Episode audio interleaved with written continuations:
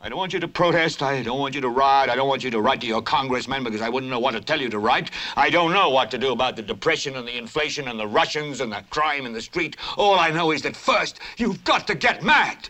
You've got to say, I'm a human being. God damn it. My life has value.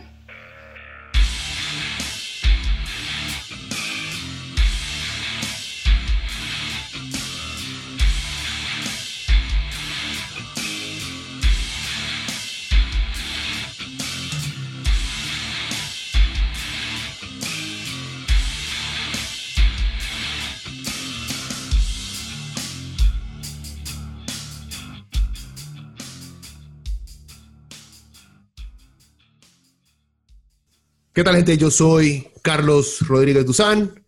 Esto es Gelbete para Leviatán Podcast y está de vuelta Diana Rodríguez. ¿Qué me dice, Mae? Eh. Aquí de ahí superando la vida, no sé, la pandemia, eh, todo.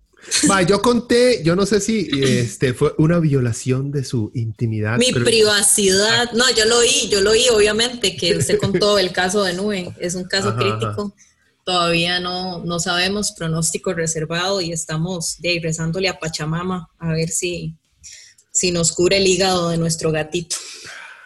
El primer gato trans de Romoser. Nube, tiene un, un, nombre muy, muy neutral. Sí, sí, Género neutral. El más muy inclusivo, más, el más muy inclusivo. totalmente, tenía que serlo para esta familia. bueno, yo también, este, aparte, bueno, ma, hemos pasado, al vivir juntos, hemos pasado por pérdidas de, de mascotas. De mascotas muy queridas, ma. O sea, ahí está Jacobo, que descanse en paz. Olivia, que descanse en paz también.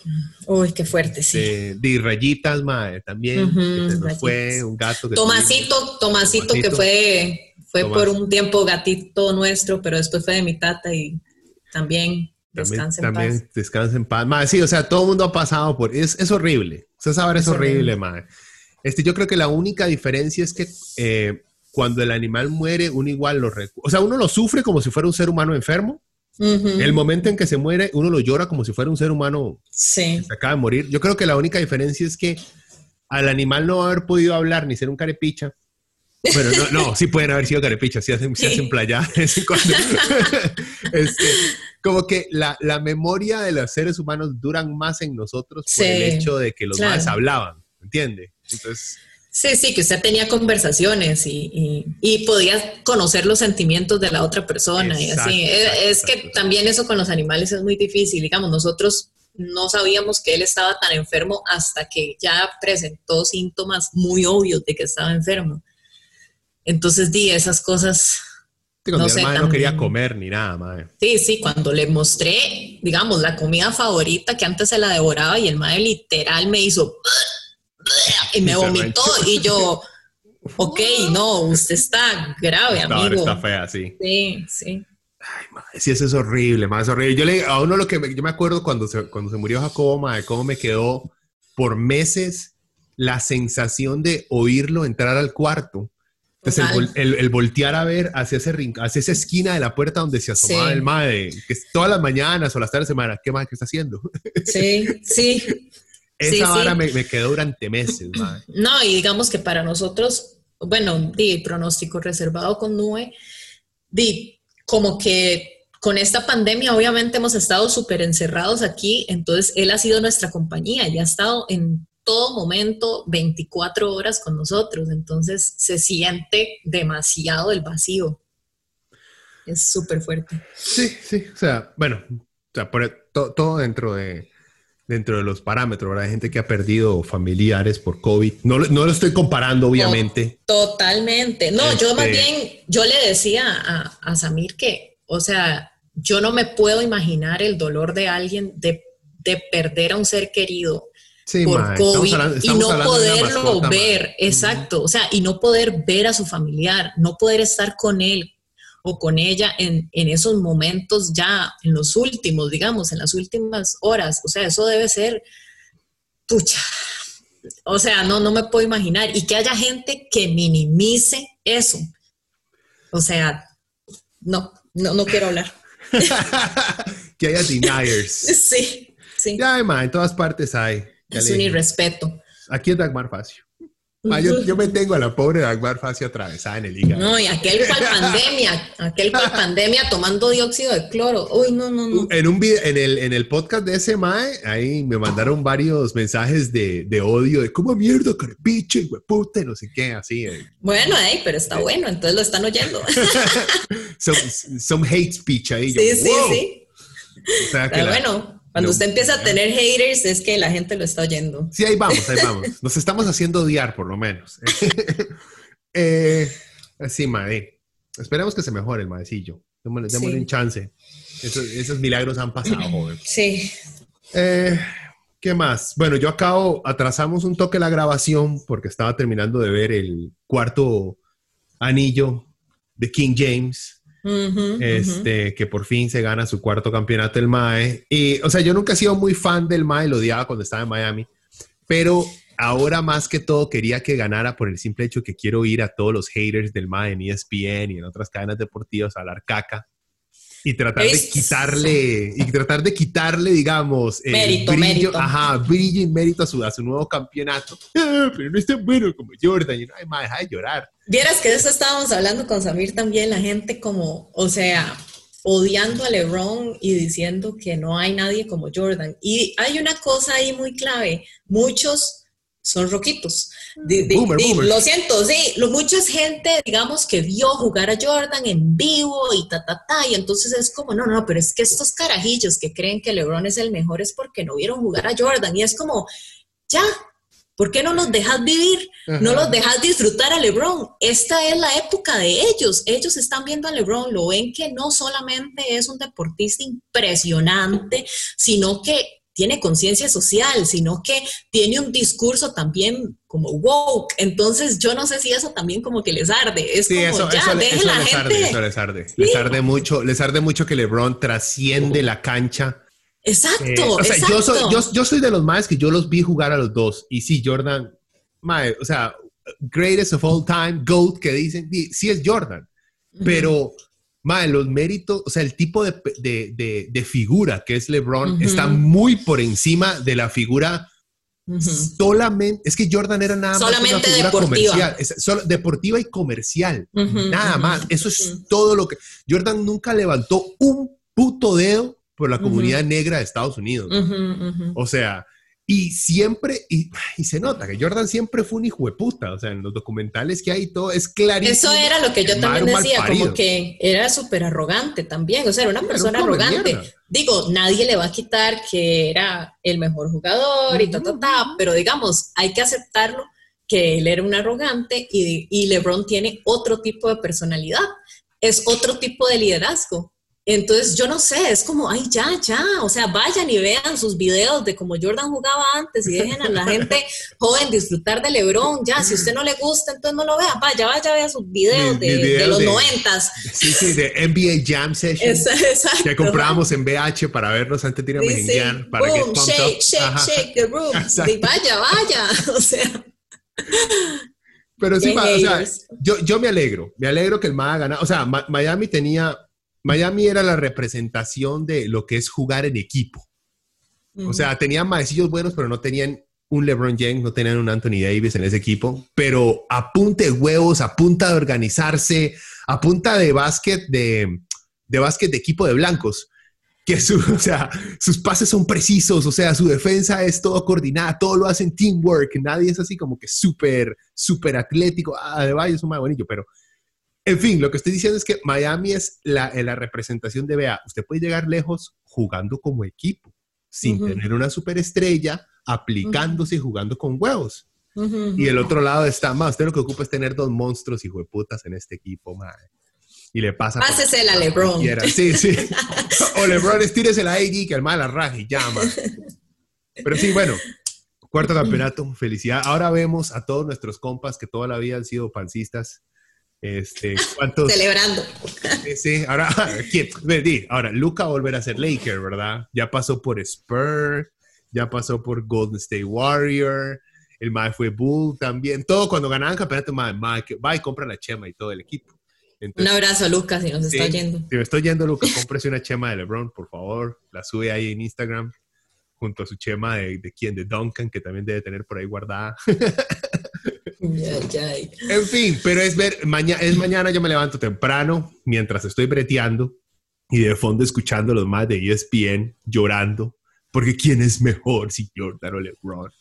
Entonces, como un hate watching en la mañana. Eso, ¿qué más? Este, es que le, voy a actualizar la semana nada más porque quería sacar un par de comentarios. Luego, se, se, nos fue Eddie Van Halen. Este, y más una lástima. Uno, honestamente, para mí era una sorpresa que el Mae eh, tenía cáncer. Mm, o sea, yo, yo, no, yo, no era, yo, yo, no había sido de seguir a Van Halen, ni nunca había sido un fan de Van Halen, pero siempre conocía la existencia de la banda, obviamente, y de su impacto que tuvo en el rock y en el metal ochentero. Eh, pero sí fue así como una sorpresa de repente de, mae, es que hijo de puta año más mierda. Es que solamente, ya le dije, vea, lo único que le hace falta al 2020 es que se nos lleve a Ozzy. Es lo último que le hace falta al 2020. Pero es que, digamos, él es población vulnerable, entonces sí, yo no estaría... no, pero Ozzy tiene, Ozzy, tiene setenta y pico de años y, o sea, años de... Yo creo que el más tiene Parkinson y todo, o sea, mae, No, y, digamos, él está así, traje, trajeteado. Sí, mae. Este se fue también el diseñador Kenzo, el diseñador japonés Kenzo, se fue, o sea, se, murió de COVID. Ah, bueno, pero ese sí fue de COVID. sí. Ah, madre, o sea, eh, son esas muertes que no igual lo de eh, Black Panther de Chadwick Boseman que el madre también palmó de repente you know, nadie sabía que el madre tenía cáncer o sea algunas personas pero de repente el madre se muere y uno know, qué está pasando madre? O sea, Pucha, ese sí fue fuerte sí ese también, y eso fue más que todo por la sorpresa y lo joven que era el Mae. Sí, sí, sí. Sí, porque, bueno, este diseñador Kenzo tenía 80 años, pero igual, digamos, se murió de COVID. O sea, si no hubiera existido el COVID, tal vez Dura cinco años hubiera estado, estado más tiempito. Sí, bueno, yo, o sea, se, se, murió Van Halen y yo ya tenía, como este año me lo he pasado, este año ha sido mi año de escuchar solamente piezas viejas, o sea, eh, solamente eh, Tarro Antiguo ya tenía, tenía tiempo de, estar escuchando Van Halen. Y no sé, la gente que, le quiere entrar, en primer lugar ya es demasiado tarde. Pero, o sea, si quieren escuchar Van Halen, más, escuchen el primero, el del disco del 78, eh, titulado igual que los más, Van Halen. O sea, yo creo que no hay ninguna pieza que haya sido muy este, popular, o sea, comercialmente que haya pegado, tal vez nada más Running with the Devil, que la han escuchado, pero muy buen disco, mae. O sea, e, es como esa mezcla de salir de, los, de, ese heavy metal rock de los 70s influenciado por Zeppelin y entrando, y, usted ya empieza a ver una pincelada de lo que va a ser Poison y, y todas estas bandas de extreme makeup y de Dressed Up Like Hairspray, Old Ladies. Hairspray Band. Hairspray Metal.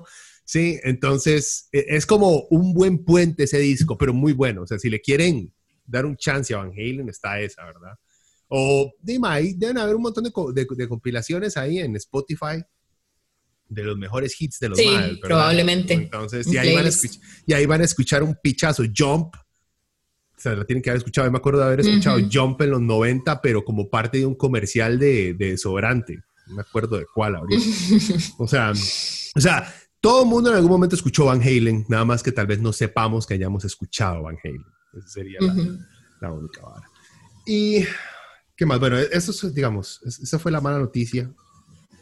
La buena, lo del campeonato de LeBron. Y lo último, bueno, yo no sé si tiene usted algo que añadir aparte de la muerte del diseñador. Mm, no, no, no, o sea, la verdad es que ha sido como difícil ver noticias esta semana, entonces. Sí, ma, todavía no hemos tenido así como una excelente semana. La mejor semana que yo he tenido los últimos meses fue estando de vacaciones en Puerto Viejo, ma. Esa fue, y creo que ha sido la mejor. Y es también porque estuve alejado de las noticias. Sí, sí. No estuve pendiente de nada más que sacarme la arena entre las patas, ma. Eso era lo único que me estaba preocupando. y ya. sí, ma, y entonces como que la pasé muy bien. Pero el estar pegado a ver qué está pasando en el mundo, ay, joven. Pero bueno, antes, el tema de hoy, la gente que ya ha podido leer el titular ahí, es sobre el 12 de octubre. Es sobre el, el famoso, yo no sé ahorita cómo lo llaman, si es el encuentro de las culturas. Día de las culturas. O Día de las culturas. O sea, yo siento que ninguno de esos nombres tiene, le hace justicia al, lo que sucedió. Al genocidio que empezó después de la llegada de los españoles. Pero bueno, vamos a hablar, vamos a hablar de eso, vamos a tirarles un par de datos aquí. Más que todo porque, bueno, hablando con Diana, es el, la necesidad de demostrar el por qué es una fecha importante, pero no importante por lo que lo celebramos cuando éramos carajillos. El descubrimiento de América. Exacto, yo me acuerdo todas esas que nos hacían disfrazar, disfrazarnos de indígenas, que es mae. Hoy en día eso es tan, tan inapropiado, tan blackface, mae, aquí no sé, mae, ¿qué están haciendo, mae? Aquí todavía sí hace, ¿verdad? Que la gente se disfraza de indígena. Entonces, como, no sé, yo lo, lo siento demasiado, demasiado inapropiado. Eh, bueno, entonces ya como el tema va a ser el 12 de octubre, lo que vamos a hablar, antes de, eso, creo que un par de comentarios porque no podemos negar lo que está pasando en el país. O sea, ya medio toqué la semana pasada y hemos estado tocando las protestas y los bloqueos y todo este desmadre que hay en las calles. Eh, pero es nada más un comentario, porque solamente hay una cosa que a mí me tiene, no, no bueno, sí, más o menos preocupado. Y es también eh, que he notado el patrón, por ejemplo, no sé si usted ha visto, cuando hay marchas fines de semana eh, pro vida o en contra de los gays, los medios presentan estas marchas como marchas pacíficas, marchas de familia, todo muy bonito. O sea, cuando son marchas derechistas, son bien pintadas. Eh, ahora, aunque hay mucha, hay mucha extrema derecha en estas marchas que estamos viendo hoy en día, pero cuando, Se, cuando se trata de trabajadores que están en la calle, sean derechistas o izquierdistas, trabajadores están tirados a la calle, entonces los medios lo presentan como vándalos, narcos, delincuentes, desocupados, bagazos. Y a mí lo que me preocupa es también que la gente, que creo que yo, los medios y ciertos políticos no se han percatado que en, estas, que en estos bloqueos hay de todo. O sea, ahí hay extrema izquierda, ahí hay extrema derecha, ahí hay pobres, ahí hay empleados, ahí hay desempleados, ahí hay delincuentes, ahí hay narcos. O sea, cuando se habla de el pueblo, eso es el pueblo. Lamentablemente, aunque a muchos no les guste oírlo, el pueblo incluye delincuentes porque viven entre nosotros, son producto de nuestras sociedades. Son personas, digamos. Sí, sí, o sea, son personas, los delincuentes son personas, gente.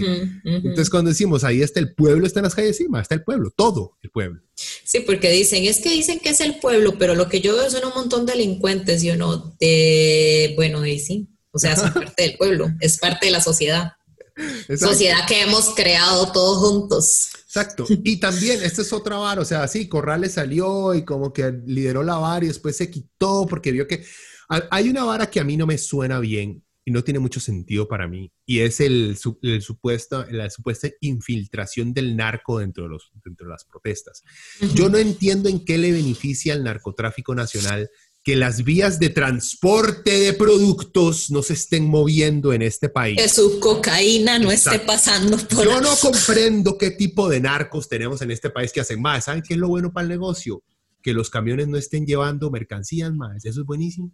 Eso es excelente para la distribución del producto. O sea, yo no entiendo, o sea, tengo, no dudo que hay elementos, digamos, delictivos haciendo despiche de vamos a ver eh, qué, qué, nos robamos. Eso siempre existen, más. Eso siempre existe. O sea, eso siempre va a pasar.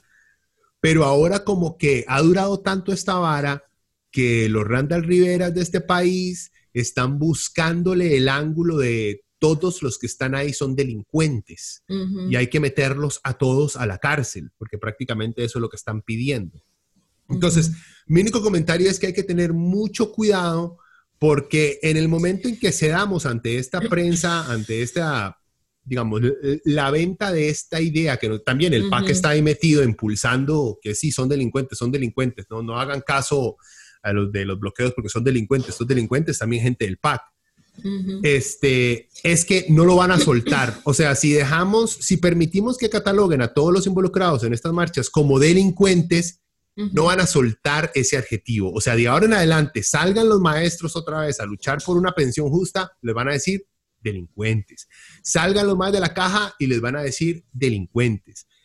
Como pasó, digamos, como nadie apoyó hace meses a los maestros en sus huelgas, nadie apoyó a los sindicatos cuando se opusieron al plan fiscal, todo el mundo les dijo vagos y ahora estamos donde estamos. Lo mismo va a pasar si no les damos pelota a estos maes. O sea, y por darles pelota es, man, no siguiendo el juego de los medios.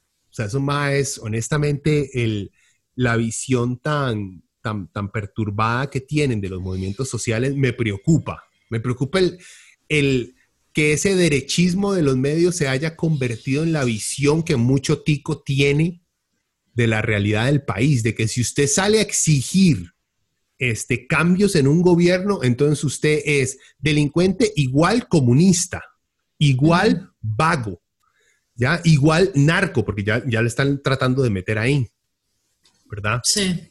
Entonces, bueno, yo no he sido, yo, a mí no me ha afectado ningún bloqueo, por suerte, eh, pero yo no sé si usted, usted en San Pedro, por, por, aquí yo he visto que han habido en Heredia, pero no me han afectado, pero los he visto. Sí, no, nosotros en realidad no nos hemos topado con ningún bloqueo por el momento, pero tampoco hemos salido mucho. A mí, el comentario que yo quería hacer con respecto a este despelote, no hay otra palabra, este, es el tema de cómo llegamos hasta aquí. O sea, si nosotros nos ponemos a ver quiénes son los líderes sectoriales en este momento, y por líderes sectoriales me refiero tanto a los líderes de los sindicatos como a los líderes de la UCAEP, como a los líderes del gobierno, como todos, digamos, hablemos de hasta estos disque líderes de este movimiento como Corrales y Guido. Sí, y el, clon de, el, clon de Albino. Esos más, sí, o sea, esos más los separaron al nacer. Como que yo los veo y hago, esos son nuestros liderazgos. O sea, e, esa es la gente que lidera estos movimientos. Esos son realmente las personas que queremos que nos representen, tanto, en el tanto a nivel de gobierno como a nivel de estos sectores, como a nivel de, los empresarios. O sea, estos son realmente las personas que nosotros queremos que nos representen, porque yo no les siento nada de capacidad de negociación, yo los siento súper intransigentes, yo los siento muy, muy conservadores hacia, hacia lo religioso y hacia todo, este, y con unos intereses políticos electorales tremendos. Entonces, a mí me molesta que cualquiera de estos líderes sectoriales empiece a hablar de el pueblo costarricense como si nos estuvieran representando de alguna manera. O sea, no, ninguno de estos viejos, lo siento, pero todos son unos hombres viejos conservadores, me representan. ni representa las ideas que yo tengo, ni lo que, ni la visión que yo tengo de Costa Rica. Entonces, tenemos décadas de vivir con este tipo de liderazgos y de no cambiarlos. Y eso también es culpa nuestra. Sí. ¿Por qué es culpa nuestra? Porque no nos involucramos en absolutamente nada. Hacemos lo mínimo. ¿Qué es lo mínimo? Votar. Y ni eso hacemos porque, o sea, el abstencionismo es altísimo. Y nos asustamos, con, nos asustamos con propuestas, y suena feo lo que voy a decir y todo, pero nos seguimos eligiendo esto más que vos mencionás porque nos asustan propuestas diferentes, aunque sea, digamos, vea, nos asustó Villalta. Porque el PAC dijo, ay, sí, esos son comunistas, nosotros no tanto, sí. a nosotros. Entonces ahí nos fuimos pollos. Y también le tienen pánico, yo jamás votaría por él, pero madre, Otto Guevara es una visión diferente, estúpida, estúpida, sí, es una visión estúpida del mundo, pero, pero, madre, por lo menos, y yo se lo he dicho a usted, por lo menos respetaría un poquito más al tico es decir, va, nos cansamos de estos liderazgos añejos, aburridos, de antiaño, nos vamos a ir por este pedazo de anormal de Otto Guevara, a ver cómo nos va. Lo que, a mí sí me daría mucho miedo, digamos. No, yo, no estoy diciendo que sus ideas sean buenas, pero estoy diciendo, por lo menos el tico demostraría ganas de verdad de cambio, man. Pero igual Otto Guevara es un añejo. ahora sí, sí, ahora sí, ahora sí, ¿Cuántos años tiene de lanzarse a la presidencia? O sea, el hombre, el hombre ha envejecido lanzándose a presidente. O sea, como que... No, y se ha ido tirando a la derecha tradicional. Pero, quiero volver, quiero volver a que nos encanta echarle la culpa a los líderes y al gobierno. ¿Verdad? Yo estoy diciendo, yo, yo misma estoy diciendo esta gente no me representa, pero yo misma quiero aceptar que yo no me he involucrado lo suficiente. Yo he hecho lo mínimo. ¿Qué es lo mínimo? Ver las noticias, analizar un poco los candidatos que van a la presidencia, analizar los candidatos a alcalde, ver a ver cuál me gusta, qué propuestas me gustan, ir a votar. Eso es lo mínimo que usted tiene que hacer como ciudadano si usted quiere realmente cambiar algo. Pelearse por la, familia mínimo, Es lo mínimo que usted debe hacer, pero la gente ni siquiera va a votar. Le encanta hablar, le encanta quejarse, pero no sé, o sea, nosotros no nos involucramos a nivel municipal en absolutamente nada. No. O sea, no, nos quejamos de que los huecos en las calles, de que no hay aceras, de que no sé qué, pero y yo, y yo misma reflexiono y digo, yo no he hecho nada, o sea, yo no he ido a pelearme ahí en la municipalidad porque pongan una acera o, o porque no, no lo he hecho. No exigimos ni siquiera a nuestros gobiernos locales. Exigimos en redes, publicando en Facebook nuestro comentario hate. Y ya. y ya.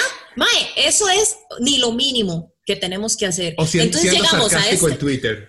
Sí, o en Twitter. O sea, entonces, llegamos con estos, o sea, a tener este tipo de liderazgo que empieza a hablar como si nos estuviera representando a todos porque le hemos dado ese poder, porque nos hemos sentado, no hemos hecho absolutamente nada más que quejarnos, leer una noticia de CRO y compartirla y poner caritas enojadas, eh, emojis enojados y listo. Entonces, hemos llegado a donde hemos llegado también por culpa de, que somos un pico promedio que no se involucra en absolutamente nada y queremos que esa gente que elegí, por algo lo elegí, resuélvalo, por algo lo elegí y es, no, o sea, tenemos que involucrarnos más. Hemos llegado a este punto porque Costa Rica es uno de los países que menos involucramiento hay en temas cívicos. O sea, eso es, eh, y estamos hoy en donde estamos por eso mismo. Entonces, estas protestas cuando empiezan a que es culpa del gobierno, que es culpa de esos delincuentes que están, que es, o sea, como que la gente se empieza a echar la culpa y yo hago, mae, asumamos todos un poquito de la responsabilidad, por favor. Ya, ese es mi rant. no, estoy de acuerdo, nada más, ya para antes de empezar, lo que quería decir es que también tiene razón usted, hay que involucrarnos más, pero tampoco perdamos el o sea, la importancia que tiene redes sociales, no estoy diciendo conviertas en nada más en un, como dicen, un keyword warrior, no solamente haga activismo en línea, no, está bien, involúcrese, esa es la idea, esa es la idea, pero, pero la importancia del activismo en línea es, es importante por el simple hecho, cuando usted ve que su gobierno y los políticos meten millones en la opinión, en cambiar, movilizar, este, transformar la opinión pública en redes sociales quiere decir que importa, que es el primer paso. No es el último, el problema tal vez es que creemos que ese es el primero, el segundo, el tercero, el cuarto y el último paso. No lo es. No. Es importante como un primer paso, sí lo es. Y es muy importante, pero necesitamos transformar esa vara en, una acción directa, digamos. Eh, sí, sí, o sea, es que eso es a lo que me refiero con hacer lo mínimo. O sea, porque también entiendo que las redes sociales son importantes para también de tomar la temperatura de lo que la gente quiere, de lo que la gente piensa, de por qué la gente está molesta. O sea, es una, es un, es una herramienta súper útil para expresarse y para lograr movilizar. Ya han habido casos mundiales de cómo las redes sociales movilizan, cambian y hasta ponen gobiernos. O sea, pero es eso, como que no nos quedemos ahí. Si, si vamos a salir a votar, informémonos. O sea, informémonos por los candidatos. No es que, es que, es que ni eso hacemos. O sea, yo en, este último proceso de las elecciones municipales me di cuenta que la gente, o sea, algunas personas me decían, no, es que no fui a votar porque no tuve tiempo. Es un domingo, mae, es un domingo, no por algo, Johnny, Por algo Johnny sigue siendo alcalde eterno vitalicio de Chepe, mae. Nadie vota, solamente cuatro liberacionistas super fieles Sí, o sea, ¿Qué? Esas son las cosas como que a mí me dan cólera, pero bueno. bueno, pasemos, pasemos al, tema de hoy porque ya vi que aquí podemos pasar dos horas. Sí, sí. Tirándole caca al monitor. Eh, bueno, 12 de octubre, gente. Este, antes de empezar, yo tengo aquí una vara llena de datos, pero no creo que me vaya a dar tiempo de leérselas todas porque es mucho. Entonces, antes de empezar, digamos, con un análisis, como les digo, la, la idea del el 12 de octubre en sí, lo que queríamos hablar, al menos mi, mi ángulo con respecto al tema de hoy es, ¿por qué tenemos que rescatar el 12 de octubre? Ahorita lo que estoy viendo es que lo estamos del olvido.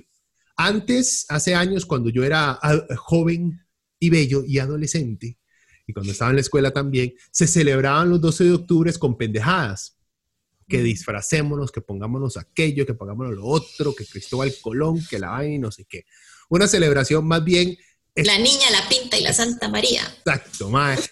La celebración tirada por completo a literalmente celebrar la llegada de los maes como los, los, los, salvadores blancos que nos venían a sacar de esta inmundicia. A civilizar. Exacto. Pasó de eso, luego la gente como que empezó a darse cuenta, a darle pelota a historiadores, a existir videos en YouTube diciendo, ¿usted sabía que Cristóbal Colón era un hijo de puta? Entonces como que poco, a poco la gente, ah, mira, este más era un carepicha. Y ahora siento yo que estamos llegando más bien al punto de tratar de olvidar la verdadera historia del 12 de octubre. O sea, que ha pasado tanto tiempo, fueron más de 500 años que esos putas llegaron acá, que no queremos ya recordar, no queremos revisitar esa visión. O sea, pasamos de amar la llegada de Cristóbal Colón a olvidarla ahora. En vez de, siento yo, darle su espacio este, histórico que merece como un evento eh, de genocidio que existió y que nos moldeó a lo que somos hoy en día. Y también creo yo que es este desarrollo de, este, de esta mentalidad supremacista blanca de tratar de ignorar la verdadera historia eh, para mantener esa posición blanca europea dominante dentro de América Latina, porque entre más nos damos cuenta de las violaciones que se dieron en este, en este continente por parte de europeos, menos queremos acercarnos a Europa, menos queremos parecernos a Europa. Y eso a, la clase, este, la, clase hegemónica en América Latina fueron los españoles y siguieron siendo los españoles después de la independencia, porque la independencia fue prácticamente los criollos, fueron españoles nacidos acá, que se liberaron de sus tatas españoles que vivían en España. O sea, no, fue, no fueron independencias de pueblos indígenas que por fin se liberaron de sus opresores este, colonos españoles. No fue así. Bolívar no era un indígena, Bolívar era un español que liberó a América Latina de los otros españoles. O sea, seguimos en manos. Por eso la mayoría de familias de, de Alcurnia y con toda la plata del mundo en todos los países latinoamericanos son familias de apellidos que en cada país es diferente, que en Costa Rica son los bolio, no sé, estoy inventando.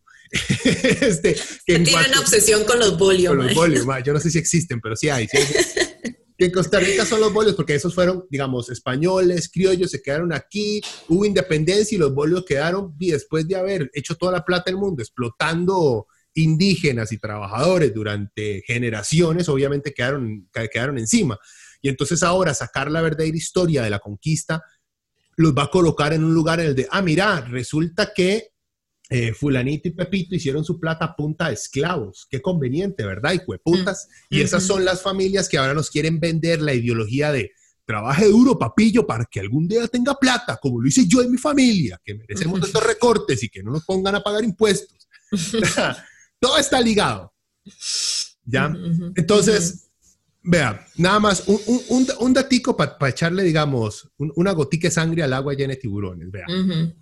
Hay varias teorías, digamos, para empezar, porque se lo pongo así, hay mucha gente que, y usted lo va a ver, vean su, su ¿cómo se dice? Su, ay, puta, sus actualizaciones en Facebook o en Twitter o lo que tengan alguien va a hablar del 12 de octubre y alguien le va a decir que gracias a Dios que vinieron los, españoles. O sea, eso va a pasar porque todos los años hay, hay guri puta que sale con esas estupideces.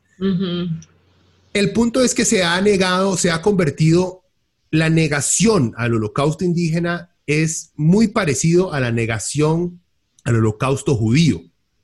Extremistas de derecha, supremacistas blancos, son los que buscan la manera de negar esas matanzas. Entonces, vea, por ejemplo, uno de los primeros datos es, eh, hay varios datos, hay muchos historiadores que debaten la cantidad de habitantes que había en América Latina antes, en América, perdón, antes de que llegaran los españoles. Hay unos, van teorías que van desde que nada más habían 10 millones de habitantes en todo el continente, la cual me parece idiota, América era gigantesca, o sea, el continente es gigantesco y teníamos ciudades gigantescas. En México, en Perú, teníamos ciudades gigantescas. O sea, decir que nada más habían 10 millones de habitantes en América me parece una idiotez. Pero bueno, varían dentro de 10 millones hasta otros que dicen que habían entre 100 millones a 300 millones. Entonces, hay unos más, el, el, estudio, un estudio más reciente de la Universidad de University College de Londres, eh, los más están haciendo un estudio, ahorita les hablo sobre ese estudio, pero bueno, los más concluyeron que en el siglo, a finales del siglo XV, este, o sea, antesito de la llegada de los españoles en América habían cerca de 60 millones de personas, ¿ok? Poniendo, digamos, tirándole una cifra bajilla ahí los más. Eh, y dicen que es aproximadamente el 10% de la población mundial. ¿Ok? Eh, y que se redujo a tan solo 5 o 6 millones en un periodo de 100 años. O sea, de 60 millones pasamos a 6 millones en 100 años. O sea, en 100 años murió el 90% de la población de toda América. Que es una... Eso es un holocausto. Entonces ahí luego entran las teorías de que fueron nada más las enfermedades, de lo cual ahorita les hablamos porque eso nada que ver. Este, aquí sigue, vea, en su libro El Holocausto, en el contexto histórico, Steven Katz eh, ha dicho al respecto, o sea, con respecto a lo de la muerte de, los indígenas. Muy probablemente se trata del mayor desastre demográfico de la historia, la despoblación del Nuevo Mundo, con todo su terror, con toda su muerte. Después, el investigador estadounidense HF Dobbins ha calculado que, como les había mencionado antes, que el 95% de la población total de América murió en los primeros 130 años después de la llegada de Colón. O sea, les estoy dando dos datos diferentes de dos investigadores diferentes para que vean que esto no es así como que un jetas lo dijo. No, esto es varia gente. O sea, varios académicos que han llegado a estas conclusiones. Luego tenemos Gabriel Fernández de Villalobos, Marqués de Barinas, escribía por allá en los años que en Lima y Paita, donde, todos en Perú, donde había más de 2 millones de indios, ya no quedaban más que 4 mil familias en 1682. O sea, de 2 millones a 4 mil, o sea, gente. Luego está el historiador peruano Villanueva Sotomayor, sostiene que todo indica que el Tahuantinsuyo, el Tahuantinsuyo del Imperio Incaico, tenía 15 millones de habitantes. En los tiempos de la colonia, la población indígena disminuyó drásticamente, en efecto. En 1620 la población llegaba a solo los 600 mil habitantes. De 1532 a 1620 había 14 millones 400 mil habitantes menos en apenas 88 años. Y luego, y, les termino este dato aquí con la estimación. Esta es una estimación, muchos lo basuriaron, este, algunos este, historiadores modernos lo basuriaron mucho, pero va muy relacionado con los datos que se están tirando actualmente, que es la estimación de Bartolomé de las Casas. Este fue el jesuita, creo yo, el más que luchó por los derechos, uno de los primeros, digamos, luchador por los derechos humanos, que tuvo sus fallas, como todo, pero un luchador de los derechos humanos. Este, sobre el número de indígenas muertos entre 1492, a la llegada de los españoles, y 1542. Las causas, eh, dice Bartolomé de las Casas, todas las muertes eh, él las culpa en ese periodo principalmente a la conquista militar, malos tratos y esclavización, no a las enfermedades. No. Él estuvo ahí, él, lo, él, lo, pudo ver. Entonces ahí el MAE tiró un montón de números, no se los voy a leer, pero entonces tire la cantidad de muertos en todas las islas, en la Española, que es Haití, República Dominicana, en Cuba, en Nicaragua, o sea, México. Entonces el MAE desglosa la cantidad de millones de muertos en cada uno de esos territorios dirigidos por los españoles de la colonia y nos demuestra cómo va perfectamente de la mano con los datos modernos de que, del exterminio de 90% de la población latinoamericana, 90-95%. ¿Ya? Entonces, yo no sé, por ejemplo, es que hay una vara en, en estas épocas, como le digo, que yo he visto mutar de color era muy bueno, Luego salieron los diarios de Colón y salieron otros historiadores serios ya dando su opinión con, respecto a la verdad. simplemente cuando uno llega a la U, uno como que se empieza a ver la historia de verdad. Porque si uno se queda con la historia que le enseñaron en el cole, ah, era mi materia favorita, pero lamentablemente se queda, se queda muy por encima. Y eh, la historia que le enseñan a uno en el cole es sumamente politizada en el aspecto de como que le quitan todos los aspectos más brutales de la historia como para, no, como para no lastimarlo a uno. Para cuidar al pollito, para que no se espante. No, pero también es una manera como de no hacerlo a uno analizar, pensar, o sea, era memorícese, memorícese las fechas, cuándo llegó a tal lado, cuándo pasó esto, cuándo pasó lo otro, quiénes eran los principales conquistadores, o sea, como que todo es muy de memorizar, pero nada es como de analizar a profundidad. el, el, tema y la problemática, todo, o sea, no sé, nuestra educación también nos ha, eh, nos ha hecho eso, como que nos, nos, nos dan de comer y nosotros nos lo tragamos todo sin tan siquiera decir eso a un toque, pero ¿por qué me está dando eso? O sea, ¿a, qué viene todo esto? Porque, o sea, como que no nos preguntamos también esta, esta visión que tenemos tan, tan em, como puesta en un pedestal de lo que es Occidente, ¿verdad? De lo que nos trajeron los europeos, de que... De lo que es y de ahí viene, sí, sí, exacto. y de ahí viene esa idolatración de esa gente que dice, pero es que si no hubieran venido, imagínense, seríamos unos salvajes. Y entonces uno dice, claro, porque tenemos tan en, nuestro, en nuestra cabeza que el ideal es lo que crearon los blancos, que no podemos simplemente visualizar otro mundo, o sea, no podemos visualizar otra civilización, porque eso es lo que nos han metido en la cabeza, que eso es lo que necesitamos. Es más, hay hasta todo un debate sobre el tema de derechos humanos y lo que son los derechos humanos y cómo los derechos humanos fueron creados por países de Occidente o, digamos, países de blancos. Entonces, cosas como tan sencillas como la propiedad privada es un derecho humano. Pero digamos, muchas tribus, muchas tribus indígenas eh, no necesariamente se basaban bajo esa regla de la propiedad privada. No, existía. exacto, exacto. pero digamos, nosotros ahora, ahora no podemos, no podemos ver el mundo de otra manera que no, sea como que sí, el de la propiedad privada es un derecho humano. O sea, eh, eh, viene como desde ahí y esas cosas no nos enseñan a analizarlas en el cole, obviamente. También, sí, o sea, pero por eso, o sea, todo tiene, yo no estoy diciendo que, eh, es que yo, yo, digo, de los blancos, mucha gente dice occidente, pero seamos serios, estamos hablando de blancos, estamos hablando de las partes blancas de occidente. Es más, hasta entre los mismos blancos ellos consideran occidente, pero les cuesta mucho incluir este, a Croacia, a Serbia, Montenegro, a, la misma Rusia, como que los franceses, ingleses, belgas voltean a ver a esos más, pues putas, o sea, ¿me entiende? Pero es más que todo como que buscar, eh, buscan la supremacía blanca. Es, un concepto de supremacía blanca muy grande que ignora la historia universal también. Lo que vos decís de los derechos humanos, que yo no estoy diciendo que no, no se hayan hecho grandes cosas en Grecia, en Roma, en, Inglaterra. Sí, se hicieron grandes cosas, grandes pensadores, grandes avances, pero no fueron ni los primeros en muchas cosas, ni los únicos. los árabes, antes de que se levantara toda Europa y se convirtieran en países desarrollados, antes, antes de eso estaba toda Mesopotamia completamente armada, alzada con ciudades gigantescas, mientras los europeos estaban comiendo los mocos, man. O sea, eh, y, los egipcios antes de eso, ¿me entiende? Y con códigos legales, con códigos de derechos humanos y con leyes y todo un montón de varas, pero eso no nos lo cuentan.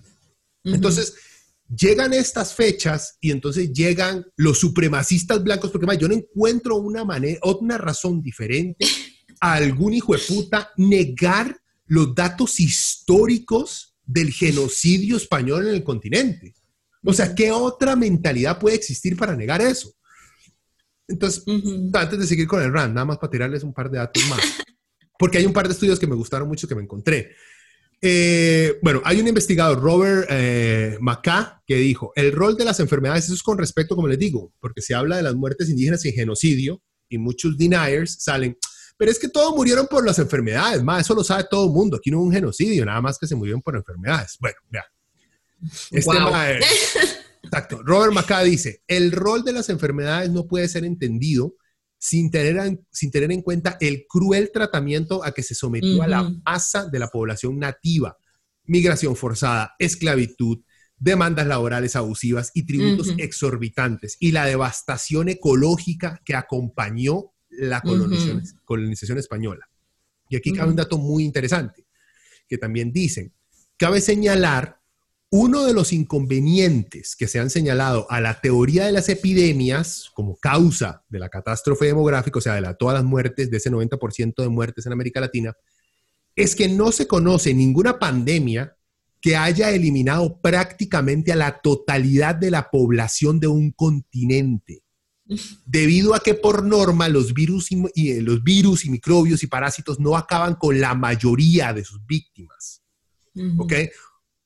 O sea, aquí sacan a relucir, sí, todo eso hubo, es parte de la historia. Y, toda, y las pandemias de todas las enfermedades que los indígenas no tenían este, protección para al no estar en contacto, iba a matar a muchos de ellos, sí, pero jamás al 90% de la población, jamás, jamás. Entonces ahí en ese mismo estudio creo señalan, lo comparan con la peste, la peste negra, la peste bubónica en Europa, que también fue una enfermedad que los europeos no tenían ninguna defensa en contra de esa vara, pero no mató ni siquiera, mató millones de personas, mató un pichazo de gente, pero no mató, no llegó jamás ni siquiera a matar un tercio de la población europea. ¿Ya? O sea, está demostrado, las enfermedades no pueden matar a tanta gente como mataron los españoles en América. Sí. Este, ah, bueno, este, este me encantó porque este me suena, este estudio me suena súper, súper millennial de hoy en día, de Chic, porque vea, es eh, esta gente de la Universidad de College de Londres, los mismos de los 60 millones de habitantes. Los más estaban haciendo una investigación de CO2 más que todo ecológica la vara. De los más llegan. En la colonización de América a finales del siglo XV se mató a tantas personas que se perturbó el clima del planeta. Esa es la conclusión de los más. Oh. De los más dicen, de acuerdo con los investigadores, la alteración que provocó el asentamiento europeo en el continente americano, de la llegada, llevó al abandono de una enorme superficie de tierras agrícolas que se ocupaban, que fueron ocupadas por árboles de rápido crecimiento de otro tipo de vegetación. Esto quitó suficiente dióxido de carbono de la atmósfera como para que con el tiempo se enfriase el planeta. Se trata de un periodo de enfriamiento el cual los libros de historia a menudo llaman la pequeña edad de hielo. Lo interesante es que hay procesos naturales que influyen un poco en el enfriamiento, pero en realidad para llegar al enfriamiento completo del planeta, que duplica a los procesos naturales, hay que añadirles esta caída de CO2 generada por la masacre. O sea, fue tanta la salvajada de lo que hicieron los españoles acá que causó una pequeña edad de hielo. Y esto va relacionado hoy en día muchos de los que niegan el calentamiento global como directamente influido por el hombre, señalan esta pequeña edad de hielo. Como ven, el planeta de repente se enfría, de repente se calienta. Él solito hace eso. Y aquí estos más demuestran cómo esa, ese enfriamiento planetario no fue porque el planeta lo hizo por ciclo natural, no, fue porque el hombre mismo, al ser tan salvaje y tan animal de matar, masacrar, esclavizar a millones de personas, influyó en el clima del planeta. Mm. O sea, además, ¿qué dices? Imagínese el nivel de matanza. por eso, y es, digamos, esta es, esa es otra visión, digamos, yo creo que como latinoamericanos también no queremos afrontar, y lo, veníamos hablando antes de empezar el, programa, nosotros somos resultado de una violación. somos, qué es lo que le pasa al, hijo de la mujer que obligan a tener al hijo del violador. E, eso somos nosotros. Eso, los latinoamericanos hoy en día somos eso. Somos los hijos de ese violador y de una mamá violada. Entonces, como que nos cuesta aceptar todo eso, aceptar que nuestro padre fue un violador nos cuesta porque sentimos que eso se refleja en nosotros. Y como le digo, no tanto en nosotros los que estamos abajo, eso se refleja más en las clases altas, porque son las que mantienen el poder desde esa época. Sí. Y bueno, antes, antesito de esto, todo esto nació porque me topé un artículo en El País eh, la esclavitud indígena no contada. Eh, en el país de España. El país de España, exacto. El país de España, no, no, no el de acá, el país de España. este, eh, de, ese les quiero hablar, pero antes de eso, Mae, quería, este, porque quiero dejarlo para el último, porque es bastante larguito, pero Mae, o sea, detalla exactamente, no le vamos a entrar al detalle a, a cómo los españoles mataban gente, para eso, gente, vayan y llenen su, su estómago de gore, si eso es lo que quieren escuchar. Porque si hay formas crueles de asesinar gente, ah, los, españoles eran buenísimos en eso, man. O sea, eran geniales. Eran súper crueles. Pero antes de eso, yo le quería preguntar a usted, ¿Usted ha notado algún tipo de, de cambio en la manera en la cual la gente reconoce la existencia de, de, un genocidio en América Latina o eso es solamente algo que se habla en círculos académicos? Exacto, académicos, pero en la gente normal el 12 de octubre sigue siendo simplemente la llegada de los españoles y mataron un par de indios, pero de había que hacerlo, o sea, gracias a ellos tenemos carros. Sí. sí, yo creo que igual como todo el discurso está dividido en ideologías. Si usted le habla a alguien que es muy izquierdoso, probablemente sí le hable del genocidio, sí, o sea, sí reconozca. algo de historia, por lo menos. Ah, a ver, se leyó Las Venas Abiertas de América Latina de Eduardo Galeano. Exacto. Todo izquierdoso respetable se la lee. De hecho, ahora, ahora quiero leer un, extracto de eso. Sí, sí, ahora eh, y, creo que, el, tema va por ahí. O sea, al menos esa es la sensación que me da. Cuando es alguien como un poquito más tirado a la izquierda, como que reconoce el asunto, reconoce eh, la crueldad. Eh, dice, bueno, en estas fechas eh, pensemos en los pueblos indígenas, pensemos en que sigue existiendo esta discriminación, esta crueldad hacia estos pueblos, pero también cuando si usted está un poquito más a la derecha, entonces usted dice, bueno, pero es que a ver, o sea, tampoco, tampoco, ¿verdad? Tampoco, o sea, nos dieron el lenguaje, ¿verdad? Nos dieron a mí la religión, o sea, eh, como que eh, nos civilizaron, a ver, a ver, o sea, no andaríamos en carro, no andaríamos en carro. Entonces, no tendríamos un iPhone. sí, no tendríamos un iPhone izquierdoso. lo, lo estás tuiteando desde tu iPhone, ¿verdad? Entonces, como que siento que también nuevamente es una cosa que, digamos, la derecha intenta evitar a todas, de todas maneras los hechos.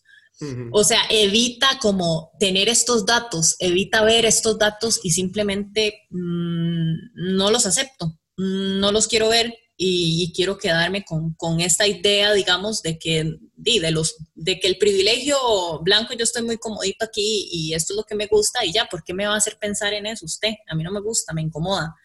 Entonces, sí creo que como que e, ese, ese discurso lo puedo ver al menos en redes, dependiendo de la, de la gente, que yo ya sé más o menos por dónde está tirada su, su ideología, veo sus publicaciones que sí son como... Eh, en este día, eh, ¿verdad? Llegó como, eh, no sé, la muerte a América y, el genocidio y, bla, bla, bla, y entonces como que este discurso. Y por otro lado es como el día, el encuentro de las culturas, porque tenemos un poco de todo y bla, bla, bla, que es un poco como más ya ese es como un poquito más para chiquitos, ¿verdad? Ajá, como, como esterilizado, como como que sin nada feito, entonces es como este encuentro de culturas porque todos tenemos un poquito de todo y bla, bla, bla, y entonces eh, eh, ahí uno va viendo más o menos, pero sí siento que es un tema de ideología para mí. Para mí se ha, se ha tornado otra vez en un tema de, ideología. Pues. no, y se nota, se nota.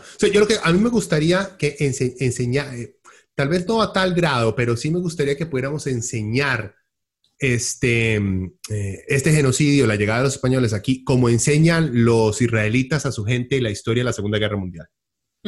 Eh, sin tapujos, de un solo. Y hemos visto que los israelitas podrán ser unos este, violadores de los derechos humanos contra los palestinos, que lo son. Este, el gobierno israelí, no todos, obviamente. Eh, pero no le han armado una guerra a Alemania, no le han, digamos, no le han armado un mierdero por conocer y reconocer la, más, el genocidio llevado a cabo por los nazis. Entonces, deberíamos aprenderle un poquito más también, porque creo que los más tienen una frase de eh, nunca olvidar, nunca perdonar. Y nos, nos, hizo falta, y yo creo que nos hace falta en América Latina porque la mayoría nos creemos blancos. Entonces, tenemos esa sensación de, no, no, Indio. Indio es aquel hijo de puta que vive ya metido en Talamanca descalzo que no tiene luz. Ese es el indio. Ese ma con apellidos raros, extraños, ahí, con una lengua que parece que, es, que está hablando, que se inventó un, diálogo. Ese es el indio. Yo, yo, Rodríguez Pepito Juárez, o sea, con esta tez morenita es porque estoy bronceado. yo estoy bronceado, a mí me bronceó el sol. yo voy con Ala Madrid y todo, o sea, por favor. Ala Madrid.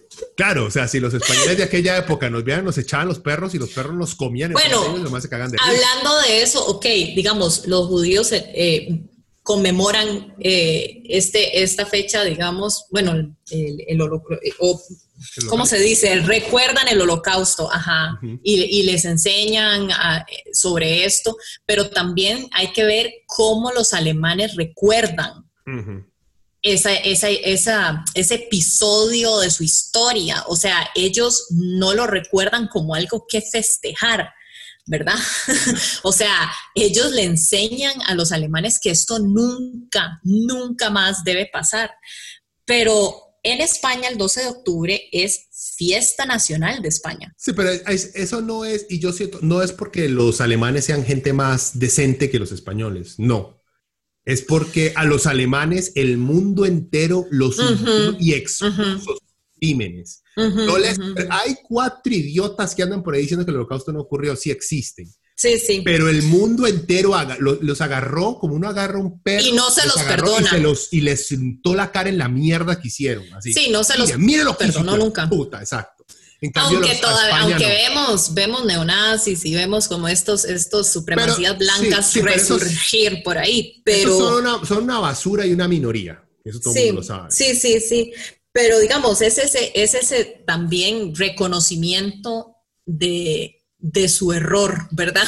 Exacto. o sea, de este, de, este asesinato, de, esta cosa espantosa y espeluznante que, que, hicieron en algún momento y que no debe ocurrir otra vez. Entonces también eso tampoco ayuda, ¿verdad? O sea, si hay alguien que tampoco reconoce que, que existió este tipo de violencia en contra de todo, de toda una población, de todo un continente, como que todavía estamos, ¿verdad?, luchando por, por ese reconocimiento, como al menos admita que nos violó. no Exacto. Sí, no, por, eso lo estoy diciendo. O sea, es que a España. Nadie... El nombre, cámbiale el nombre a su 12 de octubre. O sea, a, mí no se llame fiesta nacional, cámbiale el nombrecito. A, mí no me preocupa en lo más mínimo y no me que, que hagan lo que les dé la gana yo creo que el problema es que nosotros como latinos no hemos exigido el, y no, hemos, no le hemos mostrado a la, al mundo los crímenes que cometió España. O sea, no es cuestión de pedirles a ellos por favor, es simplemente mostrar la historia registrada, exponerla, enseñarla como es, para mostrarle al mundo lo que fue España. Y con el tiempo, la presión de la verdad, de conocer los hechos, va a llegar a España. Y los más van a decir, más como que todo el mundo ya sabe que nos lo pelamos, ¿verdad? Este, mejor bajemos la banderita y esas pichas ese día, man. hagamos otra cosa. Ellos solitos, yo no tengo por qué oiga, españoles, porfa, ustedes creen, no, fuck that. O sea, fuck that. Eh, nosotros poder empezar a, enseñar, digamos, la verdadera historia y que, y que están muy huilas en la escuela para enseñarles. Yo creo que no lo están. Hay que enseñarles. O sea, hay que enseñarles esa historia. Este, antecito, vea, antecito de que usted le entre a, a Galeano, porque, más yo no, me, yo no me he leído todo apenas abiertas, o sea, he llegado como a la mitad. Porque, más es un viaje tan estomacal, o sea, tiene muchos datos. Sí. Tiene datos, historias y relatos, más de una semana. Es muy fuerte. Sí, llega un punto de una semana, me vas a sentar a llorar, más. O sea, esta vara es una historia de terror que no termina, más. O sea, es una salvajada. Sí. Pero, vea, me encontré ese artículo que yo le estaba diciendo porque en América Latina en el mundo y ahora que salió por dicha el movimiento este de Black Lives Matter para, digamos, darle el, valor a las vidas negras en Estados Unidos, eh, sale este artículo en el cual señala la esclavitud en América Latina, a la cual le hemos dado muy poca importancia. Entonces, este es un, es, un artículo sobre un libro de Andrés Reséndez, es un eh, profesor mexicano en la Universidad de California. El MAE entonces, en este libro habla de la cantidad de esclavos que existían en América Latina durante la etapa este, colonial y señala a la esclavitud como uno de los principales motivos de la muerte de los indígenas en el Caribe, que llegó a reducir la población del Caribe en el 90%. O sea, ya no es solamente, digamos, no, no, fueron las enfermedades, no. Ya son varios historiadores que señalan, no, fue la esclavitud la que mató a tanta gente. Entonces, el MAE, por ejemplo, esto es muy importante, el MAE dice, mientras que la esclavitud africana siempre fue legal, ¿ok? Siempre fue legal, los indígenas no aparecen en los documentos como esclavos. Sin embargo, la primera actividad comercial de Cristóbal Colón en el Nuevo Mundo consistió en mandar a Europa cuatro calaveras con 550 este, esclavos indígenas para subastarlos en mercados del Mediterráneo. ¿Por qué? Aquí está otra vara. Muchos dicen que Cristóbal Colón era italiano, pero todo, al, parecer todo apunta que el mar era portugués. Hay un montón de historiadores que se está debatiendo ahí la vara, por no sé, no sé si han llegado a una conclusión. ¿Y por qué es importante? Porque los portugueses, los marinos portugueses, tenían una fuerte tradición marítima de traficar con esclavos en África. Porque los portugueses también en esa época eran unas basuras. ¿ya? Fueron los que uno de las partes que motivaron y que movieron y se llenaron de plata con el tráfico de, esclavos africanos hacia el nuevo mundo, por así decirlo. Mm. Eh, bueno, en fin, en el libro de Resendez, eh, al MAE, bueno, le hacen una entrevista, el país le hace una entrevista, ¿verdad? Entonces, para entrar como en puntos más claves. Eh, entonces le pregunta el país, se ha escrito más de 15.000 libros sobre esclavitud africana, pero solo 20 monografías sobre esclavitud indígena. ¿Por qué este, este desconocimiento? Le preguntan. Entonces el profesor contesta, en Estados Unidos la gente cuando oye esclavitud piensa en africanos y pocas veces en indígenas. La esclavitud africana siempre fue legal y por tanto los hombres están tasados en la entrada de los puertos y aparecen en facturas, ventas o testamentos. Pero como los indígenas no tenían que cruzar el Atlántico, no salen en bitácora en registros portuarios. O sea, a los negros al traerlos de afuera y como los trataban como simple ganado, los más registraban ese ganado. Entonces era, es más fácil hablar de ese movimiento de esclavos que los que tenemos aquí mismo. ¿Ya? Y a los que tenemos aquí no se les catalogaba como esclavos a los indígenas, pero eran esclavos. Entonces aquí el MAE luego le preguntan cuál era el perfil de un esclavista de, la, de la, época. Entonces el MAE contesta, la corona española prohibió la esclavitud, pero introdujo tres excepciones. Los indios caníbales, y esta es una, este es, digamos, un estereotipo que mucho derechista hoy en día ha visto, utiliza. Sí, pero mataron a muchos de esos indios que eran caníbales. ay, God Los indios caníbales eran una excepción, a eso sí se les podía tener de esclavos. Los indios esclavizados por otros indios, a esos también se les puede tener como esclavos. Y los capturados. Ese, es como qué? Ya, los más que toda la vida han sido esclavos. Sí, pero es como qué? Porque digamos, el caníbal, o sea, la esclavitud no, para nada, pero digamos, el caníbal como que uno hace, bueno, y come gente.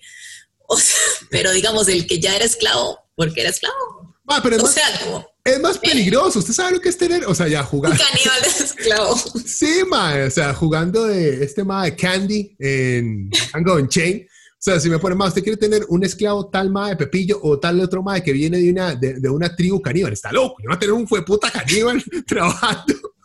en mi sí, sí, pero es que me parece como que la excusa es como tan sacada, así como la manga de y el que ha sido esclavo de otros indios, y pues, pues pues dice, era esclavo, porque de ella es esclavo. Sí, sí, el, más esclavo, ¿qué? ¿Qué? Ay, Dios, bueno, hey, reír para no llorar. Ajá, sí, mano, bueno, el ma, entonces dice, esto sirvió como excusa para emitir licencias a los grupos armados que iban de Cuba a Bahamas, llamadas islas inútiles, para conseguir esclavos y venderlos. Los dueños de esclavos eran gente bien conectada porque podían comprar estas licencias y tenían medios para organizar expediciones a estas islas y traer indios. Estas élites eran dueños de encomiendas en las minas de oro o la producción de caña de azúcar y para ello necesitaban mano de obra que era más barata que traerla de África. O sea, la encomienda era otro sistema de esclavitud. Lo que pasa es que él tenía un nombre bonito y no se catalogaba a la gente como esclavos, sino eran parte de la encomienda, pero los indios dentro de la encomienda no tenían opción. o sea, todos indios registrados dentro de la encomienda, todos esos son esclavos, no tenían una opción. Ya, lo que a los negros les fue más feo todavía por el simple hecho que los traían desde su continente hasta el nuestro, ¿verdad? Pero eran igual de esclavos que los indígenas.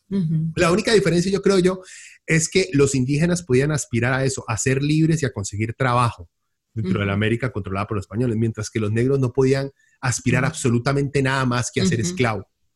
Era, mae, era brutalmente superior el salvajismo con los negros. Entonces ahí le preguntan que si convivían los indígenas y los africanos. Entonces ahí el MAE le da un ejemplo que en las minas de Parral, en Chihuahua y en México, convivían, por ejemplo, esclavos africanos, indios sometidos, indios libres, que iban voluntariamente a trabajar por un salario. Entonces él dice, me sorprendió descubrir los precios. Un esclavo africano en Paral en el siglo XVII eh, costaba entre 300 y 500 pesos y un indígena entre 100 y 150 pesos. Los esclavos africanos eran más caros porque tenían más conocimiento y un buen entrenamiento en la extracción de materiales preciosos. O sea, no en todo sentido este, los, esclavos negros les iba mejor que los esclavos indígenas. Mm. No, no. Eh, bueno, hay muchísimos más datos aquí, y ya por cuestión de tiempo no se las voy a leer, pero hay una vara que él habla sobre, este, aquí dice, eh, la esclavitud indígena no contada. Este, entonces habla, bueno, perdón, le preguntan, eh, ¿se da también el fenómeno de los indígenas esclavizando indígenas? Esta es otra, otra muletilla que usa mucho.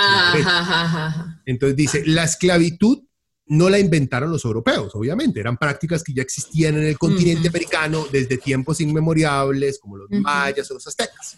Con la llegada de los españoles comienzan los desplazamientos masivos de esclavos desde el sur de Estados Unidos, Arizona y Nuevo México a las minas de Paral en Chihuahua y en México. Y los comanches y los yutas se vuelven dominantes abasteciendo a otros pueblos indígenas, así como los españoles. El jefe apache, Jerónimo, por cierto, odiaba a los mexicanos. Entonces, aquí hay una vara, digamos, eh, algo de verdad. Y este es otro cliché que yo tampoco soporto de alguna gente de izquierda. El, es que usted es indígena, entonces usted es una buena persona. No, no, para nada. O sea, que a usted lo hayan explotado y lo hayan tenido esclavizado, lo que necesitamos es buscar justicia para usted, pero eso automáticamente usted no lo convierte en una buena persona. Ya, igual, di, Jerónimo fue un, líder eh, indígena norteamericano que luchó por su gente. y, el más odiaba a los mexicanos. o sea, eh, la complejidad del ser humano, ¿me entiendes? Va a la vara de que los indígenas tenían esclavos. Sí, como los griegos también tienen esclavos. Sí, siempre ha existido. La diferencia es la brutalidad, el pacto y la despoblación, el genocidio que se hizo por utilizando también parte de eso fue la esclavitud. Ese es el problema, no es decir, es que los indios también tienen esclavos, sí, y también es malo. Eso es malo, eso no se hace, papito, vea, eso no se hace. Pero cuando estamos frente a un juez, ¿cuánto se va a juzgar a un MAE que esclavizó a un MAE durante 10 años? Y aquí en el otro lado tenemos un español que esclavizó a 7 millones de personas y mató a 6 millones de ellas. ¿Quién es peor? Lamentablemente es un juego de quién es más malo. Sí, no, y sacan como esto de que y hacían sacrificios humanos y no sé qué, y se los ofrecían a los dioses, y, sacan estas varas. Y yo hago, sí, eso está mal, pero a ver, los europeos, ¿cuántas mujeres mataron quemadas por brujas, según ellos? Sí. A ver, o sea, ¿qué, quién es, exacto, es un juego de quién es el más malo. A ver, hablemos, hablemos un poquito de quién, o sea, quién ha hecho cuántas porquerías para justificar al otro. Y es que es, igual, es, igual de idiota que como la, si, yo me pusiera, si yo fuera, digamos, derechista y me pusiera a defender la Inquisición, sí, pero ¿y cuántas mujeres han matado a su marido porque el mal les fue infiel? ¿Y qué, carepicha? Sí. ¿Y qué? No estamos hablando de eso, eso no es el punto de esta discusión. Y una cosa puede existir dentro del mundo en el cual la otra también existe. Sí. Pero bueno, yo les voy a poner los, digamos, los links a esos artículos. Y eh, eh, eh, antes de yo entrar en, porque quería dar un par de detalles de cosas que me, que me marcaron de por vida, que no puedo sacar de mi mente leyendo, investigando sobre estas varas. Pero entre la Galeano, que creo que tiene muchísima más habilidad de expresar estas varas que yo. ok. Esto es un pedacito, ¿verdad? del libro. Las venas abiertas, ¿ah? De las venas abiertas. Había sí oro y plata en grandes cantidades, acumulados en la meseta de México y en el altiplano andino. Hernán Cortés reveló para España en 1519 la fabulosa magnitud del tesoro azteca de Moctezuma, y 15 años después llegó a Sevilla el gigantesco rescate, un aposento lleno de oro y dos de plata, que Francisco Pizarro hizo para el Inca Atahualpa antes de estrangularlo. Años antes, con el oro arrancado de las Antillas, había pagado la corona los servicios de los marinos que habían acompañado a Colón en su primer viaje. Finalmente, la población de las islas del Caribe dejó de pagar tributos porque desapareció. Los indígenas fueron completamente exterminados en los lavaderos de oro, en la terrible tarea de revolver las arenas auríferas con el cuerpo a medias sumergido en el agua, o roturando los campos hasta más allá de la extenuación, con la espalda doblada sobre los pesados instrumentos de labranza traídos desde España. Muchos indígenas de la Dominicana se anticipaban al destino impuesto por sus nuevos opresores blancos, mataban a sus hijos y se suicidaban en masa. Sí, esa, o sea, no solamente es, ese es uno, yo me acuerdo, yo leí esa parte, la mención del asesinato, del infanticidio, y hay varias, no es solamente Galeano, o sea, hay varios historiadores en varias este, crónicas, Bartolomé de las Casas lo señala y lo describe también, eh, cómo los indígenas preferían matar a sus propios hijos. Y, yo creo que pasaba también en la época de la esclavitud en Estados Unidos. Sí, también. Y, pero otra cosa también es, también hablaba como los soldados españoles, este, al ver a muchos, a huérfanos indígenas, eh, los mataban, bebés de brazos, eh, con, el, con, con, las espadas o con los, este, con las escopetas estas, que no me acuerdo el nombre ahorita, pero tenía otro nombre porque no era exactamente una escopeta, cómo les destrozaban el cráneo contra las piedras. Wow. o, sea, usted sabe la clase. Demasiado gráfico. Sí, exacto. O sea, usted sabe la clase de animal que tiene usted que hacer para agarrar un bebé y reventarlo contra una piedra. No, usted es un psicópata, o sea. Por eso, e, esa. Y y todo lo hacían bajo también, y, no podemos, digamos, porque no lo hemos hablado, pero el papel de la Iglesia Católica mm, de mm. aprobar, motivar esas masacres que cometían. Mm. O sea, Galeano también y otros cuentan el trato que le daban, bueno, a los bebés los, mataban, a los hombres los descuartizaban. es que esta es la vara, la creatividad española para matar y torturar, man, no tiene límite. O sea, varas de... Amarrarlos a caballos y, los caballos todos en sentido opuesto y... Para descuartizar. Para descuartizar. Exacto. Sí, eso, eso lo trajeron directo de España, pero aquí también tenían em, ratas a las mujeres, meterles una rata por la vagina para que la rata la comiera. Mae. O sea, varas que uno hace, ¿cómo es posible o sea, pero ellos nos trajeron la civilización.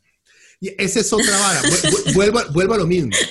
Al, decir, y, y, mi, digamos, mi preocupación es la estupidez humana de continuar creyendo esta mentira supremacista blanca, de que si no es por los blancos no tenemos civilización, me parece la vara más idiota del planeta. O sea, si el, simple hecho de no saber el, tipo de culturas que teníamos en América Latina, que tenían cosas malas y cosas muy buenas, que pudiéramos haber tenido un iPhone muchísimo antes, tal vez, si no llegaban los españoles, o tal vez nunca, pero hubiéramos tenido otra cosa. ¿Entiende? La, la falta de imaginación de la gente que defiende que la, eh, eh, el mundo moderno es que hay carros, que hay internet, que compus y que puedo ver porno. O sea, esa es mi, mi, visión del mundo moderno es así. Y si el mundo moderno no incluye eso, entonces no es moderno. Es la misma gente que no tiene la menor idea de lo avanzado que es. Que, es que es todo este tema de qué consideramos desarrollo, ¿verdad? O sea, desarrollo para la gente es ver edificios altísimos y autopistas y no sé qué, y es, ¿really?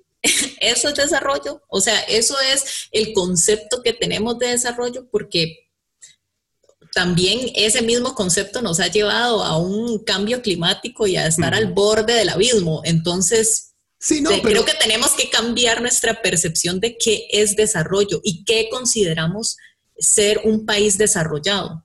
Exacto, pero eh, mi punto es este, o sea, con, no sé, bajo un mandato maya, eh, tal vez hubiéramos igual, los maes tenían este, templos altísimos, ¿verdad, gente? Tenían ciudades, los españoles describen este, las ciudades mexicanas cuando llegó, eh, fue Cortés, creo, cuando llegó Cortés. cómo describe México, el mae, este, que era una ciudad más grande y una de las más hermosas que ha visto, más que una europea. Mm. O sea, y estamos hablando también de Machu Picchu, de, estamos hablando de culturas que crearon civilizaciones desarrolladas, que tenían ciertas cosas que tal vez que los incas no tenían, digamos, un alfabeto. Bueno, hey, mae. O sea, se desarrollaron diferente, tal vez en eso. Sí, pero tenían una tecnología súper avanzada agrícola, digamos. E, exacto, o sea, y es por eso que cuando la gente es que no tendríamos un iPhone, agradezca eso de su iPhone, mamapichas, tal vez hubiéramos tenido un iPhone 50 años antes que los europeos si los incas estuvieran todavía al mando. O sea, no hay forma de saberlo. Es como Si, si no hubiera desaparecido el imperio mesopotámico o, o los egipcios, si no hubieran caído como imperio, ¿quién sabe qué tan avanzado hubiera estado el mundo hoy en día si esas civilizaciones, con el conocimiento que tenían, se los hubiera podido, se les hubiera permitido seguir avanzando en el tiempo? O sea, no hay, no hay forma de saber porque hubiera podido, podríamos tener unas civilizaciones muchísimo más avanzadas, pero es esa estupidez de esta gente que saca cosas materiales de hoy en día como indispensables, como si un iPhone representara el pico más alto del desarrollo tecnológico humano. O sea, muy, muy. Bueno, en fin, 12 de octubre es el único día que usted puede odiar a España tranquilamente. Nadie se va, nadie se va a enojar con usted. Y es el único cual le, queda, un toque feo salir a la calle así con, con esta tez eh, criollita, salir a la calle con, con, su chema del Barça o del Real Madrid. guarda esa vara, por lo menos el 12 de octubre. Ya después vaya ahí a hablar de que usted nada más ve la Liga Española de fútbol hoy. Bueno, y yo creo que ya viniéndonos un poquito más como al presente, ¿verdad? Que todavía seguimos ignorando los abusos que sufren los pueblos indígenas y, que, o sea, seguimos simplemente teniéndolos como, ay, sí, sí, las reservas, esas reservas, o sea, como totalmente, totalmente, no tienen representación en el gobierno, no tienen representación en nada, no tienen representación en los medios de comunicación, en ningún lado tienen representación. Entonces, o sea, seguimos como, no sé, como que pretendiendo que, no están ahí. O sea, no sé, no, no sé qué es lo qué es lo que pasa, digamos, con, con, nuestra sociedad que seguimos pretendiendo que estos problemas raciales siguen, eh, o sea, no existen, como que tratamos de taparlos y tratamos de buscar mil excusas para, para no hablar de ello, al menos, o sea, nos incomoda hablar sobre esto. Creo que es un, es un tema que nos incomoda porque nos sentimos en parte responsables, ¿verdad? Y yo también quería resaltar, bueno, todo este tema que pasó con, con la desestimación de, del asesinato de este líder indígena, Bribri, que ya al parecer habían tres sospechosos, pero no habían suficientes pruebas, así que se desestimó el caso y ya, o sea, lo vemos hasta como a nivel institucional, ¿verdad? Como, eh, ¿qué hubiera pasado si no hubiera sido un líder indígena, sino que hubiera sido, qué sé yo, un miembro de la UCAEP? un mae de la familia Bolio, mae. O sea, que sí, ¿qué hubiera pasado si hubiera desestimado el caso así tan fácilmente? Me, pregunto yo, porque es que es como... Desestimado no creo. No creo. Eso, bueno, eso es lo que dicen los medios de comunicación. Pero, pero, o sea, también no, yo no estoy, no estoy que no lo hayan desestimado. Lo que estoy diciendo es que si fuera, se lo pongo así, ahorita en este momento está en boga y por dicha y qué bien el asesinato de las mujeres porque se nos está saliendo de control esa bola de anormales que tenemos viviendo entre nosotros. Este, pero ahorita una mujer es asesinada y que aquí el Estado tico diga, de, se desestimó la vara, como que el caso ahí vemos y después lo agarramos, porque ya no hay sospechoso. le, cae encima la sociedad entera, excepto jóvenes liberales de la UCR. Pero el resto de la sociedad les cae encima palos. ¿De cuál es paz, hijo de puta? ¿Cómo van a dejar a un asesino andar suelto por ahí, mató a una mujer? Y está bien.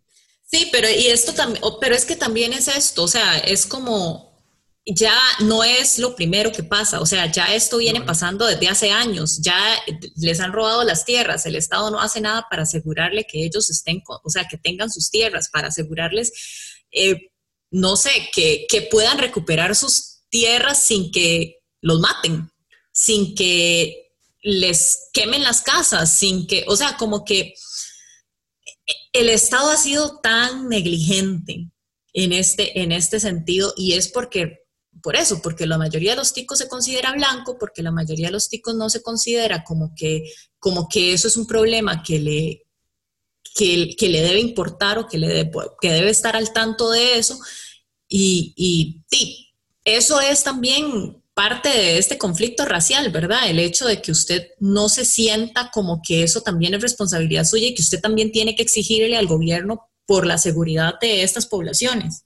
Sí, es que yo creo que en Costa Rica, o sea, eh, el racismo en Costa Rica no es tan grave como lo es en otras partes del mundo, al menos en las que hemos tenido la suerte de visitar o vivir. O sea, el racismo en Costa Rica no es lo mismo que el racismo en Perú, que el racismo en Colombia, que el racismo en Estados Unidos. No lo es. No, no, no, no, lo es. No, no, Tampoco vamos a inventar que matar en Estados Unidos. Sí, pero aquí en Costa Rica también es horrible. No, vea, no es tan feo como en Estados Unidos, joven. No, no, es un racismo agazapado, siento Exacto, yo. O sea, es un racismo como hay, como hay, como que no existe, pero, pero... Y nuestra solución al racismo es como ignorar que existe.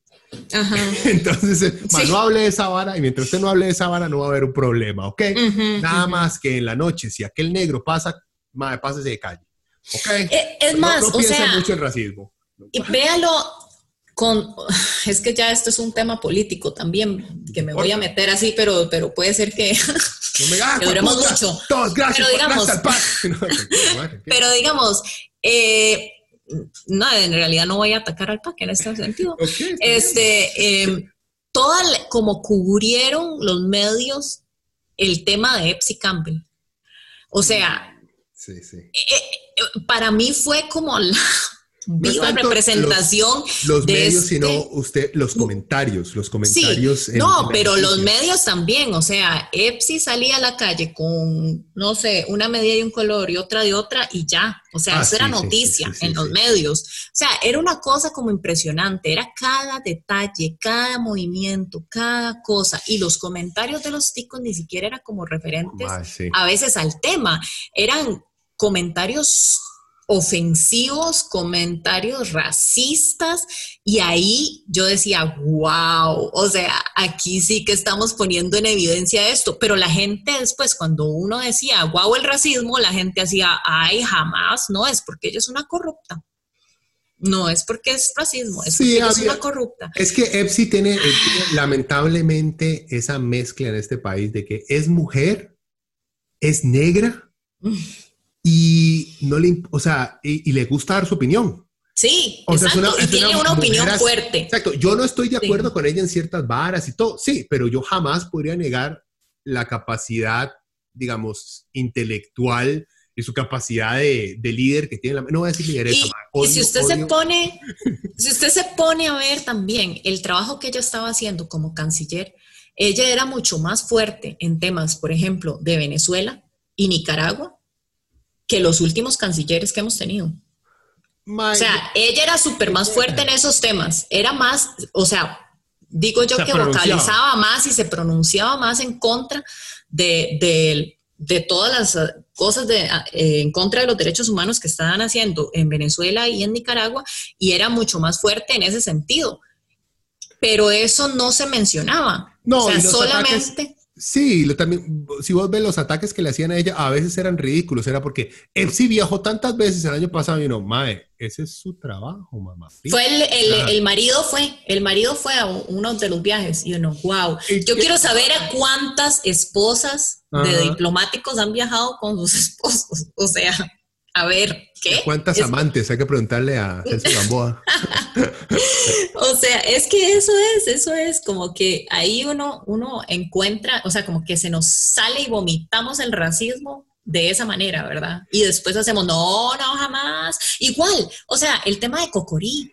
A ver, el tema de Cocorí y la gente defendiendo el, Cocorí. El no poder comprender, exacto, el no poder comprender los insultos dentro del cuento, o sea, el no poder entender que esos insultos se le quedan grabados al niño, o sea, el no poder entender la cosa más básica que hay.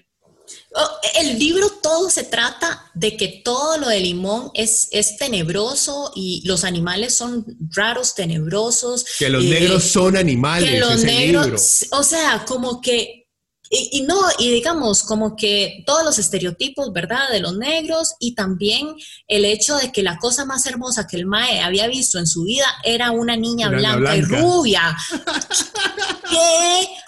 ¿Qué? Y entonces, o sea, como que cuando yo me pongo a pensar todo este pleito de Cocorí, de que lo sacaran como una lectura obligatoria, porque obviamente es un libro racista, y la gente diciendo, censura, Lo quieren censurar, es no lo quieren censurar, lo quieren sacar como una lectura obligatoria, porque si usted lo tiene como una lectura obligatoria, es porque usted lo va a analizar desde el punto de vista del racismo. Si usted se va a sentar con ese libro y con unos chiquitos a leerlo, usted les va a enseñar a esos chiquitos cómo se ve el racismo. O sea, que, o sea, se va a sentar a analizar por qué el tipo que lo escribió, ajá, ¿por qué está mal? Pues, ¿Desde qué perspectiva fue escrita? ¿En qué, ¿En qué época fue escrito ese libro? O sea, todo eso se tiene que analizar, no es simplemente lo lindo que está escrito, o sea, ¿qué? Entonces ahí es otro, y, ahí es el, es el racismo, ¿verdad? Que, que, que obviamente no es un racismo que se presenta como violento, sino es un racismo como, ay, pero yo le leo ese libro a mis hijos, les encanta, viera qué lindo, y uno, ajá, sus hijos son negros. Usted, o sea, ¿qué? Sí, no, es que el mejor, yo creo que el mejor ejemplo para los chicos es explicarles, bueno, cambia Cocorí y cambia la chiquita blanca, entonces ponga, diga, Cocorí es tico, ah, él es un tico, y la niña blanca, este, no, digamos, sí, y la niña blanca es Nica. Entonces, que el tico diga, esa es la niña más linda que he visto, esa nica que está ahí para que, como esos mismos racistas brincan y así que, son toque. Son toque, a mí esas analogías no me gustan, que es con mi patria, porque yo Sí, no, y lo otro es, digamos, o sea, es que yo hice todo un análisis de este libro, entonces a mí me llega. O sea, el hecho de que la chiquita le regala una rosa una rosa en limón, digamos, con la vegetación que hay en el Caribe y el huila cocorí se obsesiona con la rosa y se le muere la rosa y el huila llora. Y es como, y el mae, su búsqueda es, ¿por qué se murió mi rosa? Él va en búsqueda de la, de la verdad, de por qué se murió su rosa tan linda. Y uno, wow, o sea, es que tras de eso es como ese simbolismo, ¿verdad? De todo lo que nos viene de afuera es lindo, todo lo europeo es lindo, todo lo nuestro es como bla, es como tenebroso, desordenado, feo, o sea. cuenta el cliché, ahí está también el cliché sexual que existe de el pánico del hombre blanco porque un negro se coja a, a su mae blanca macha guapísima. Y entonces ahí vienen también, digamos, si nos ponemos a escarbar mucho Freud ahí en la vara, eh, todo termina en diga, y sale el miedo del hombre blanco por la picha negra grande, entonces hay que, porque como son monstruos y animales, entonces la tienen grandísima, mm. y entonces cogen como animales, y entonces van a violar a nuestras mujeres, y, y, se va a acabar nuestra cultura blanca, y yo, wow, wow, man, tranquilo, mo. Entonces, como que también plasman, como que Cocorí refuerza en los blancos el, sí, ma, los negros están obsesionadas con las mujeres blancas, ve, hasta por ese lado usted también lo puede ver, porque eso se, nota muchísimo más en Estados Unidos. el, ese pánico es, es, un, es, un, medio entre pánico y fascinación sexual por relaciones interraciales que tienen los gringos. ¿ya? Y como que en esa historia de Cocori también va lo mismo de lo que usted dice, como él se, se fascina, se obsesiona por una niña blanca y por objetos de, del mundo blanco. Ah, ah bueno, y, no, no nos olvidemos de que el libro original, La Niña Blanca decía, mira mamá, un monito, ¿verdad? exacto, no, olvidemos, no olvidemos de, de, eso porque lo cambiaron después. Mira mamá, qué cosa tan rara. ¿A qué cosa tan rara? Ajá, qué cosa tan rara.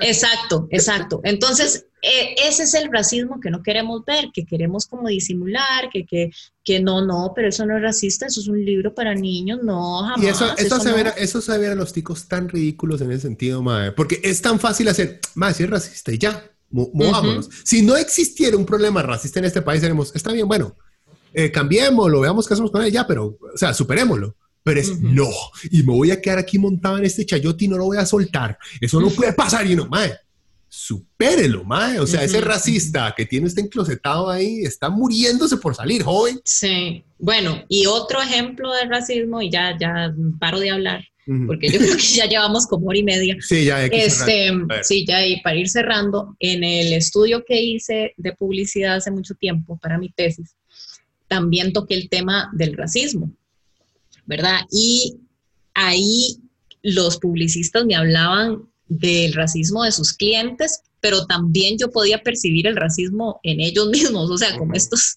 ¿verdad? Estas cosas que ya la industria se las, se las impone a usted y usted se las traga así, y usted estudió eso y así se fue, y ya, y nunca analizó por qué sí, por qué no. Pero entonces clientes... si era un anuncio para los negros, entonces le poníamos una sandía, un pollo frito y lo... ¡Wow! Oh, no, digamos, cosas, cosas, por ejemplo, como si es un anuncio de un automóvil de lujo, usted no pone una persona morena ni una persona negra. Jesus Christ. ¿Ok? si usted va a hacer un anuncio más bien de ayuda social, Ah, sí, ahí, sí, sí, ahí sí, ahí sí. Ahí sí. Eh, eh, o sea, estas son cosas, estas son cosas que se decían, ¿verdad? Yo no estoy inventando. Lo otro. O sea, la, interrumpo para que no se me olvide, porque hace poco salió, fue una agencia de, Naciones Unidas, pero no me acuerdo cuál, que los más, o fue la Cruz Roja, bueno, no sé, fue una de estas agencias, organizaciones serias que trabajan por derechos humanos. Los más sacaron un manual de cómo comportarse alrededor de la piscina para los niños. Y entonces está todo el mundo en la piscina haciendo diferentes cosas. Entonces, es un manual para niños. Entonces, están dos carajillos jugando este, tranquilamente lejos de la piscina, entonces con una flecha cool. Eh, carajillos nadando con flotadores puestos, una flecha señalándolos cool. Y toda la gente haciendo, todos los niños haciendo cosas not cool, inapropiados alrededor de la piscina, todos eran negros. Ay, jamás. Ay, sí, Jamás.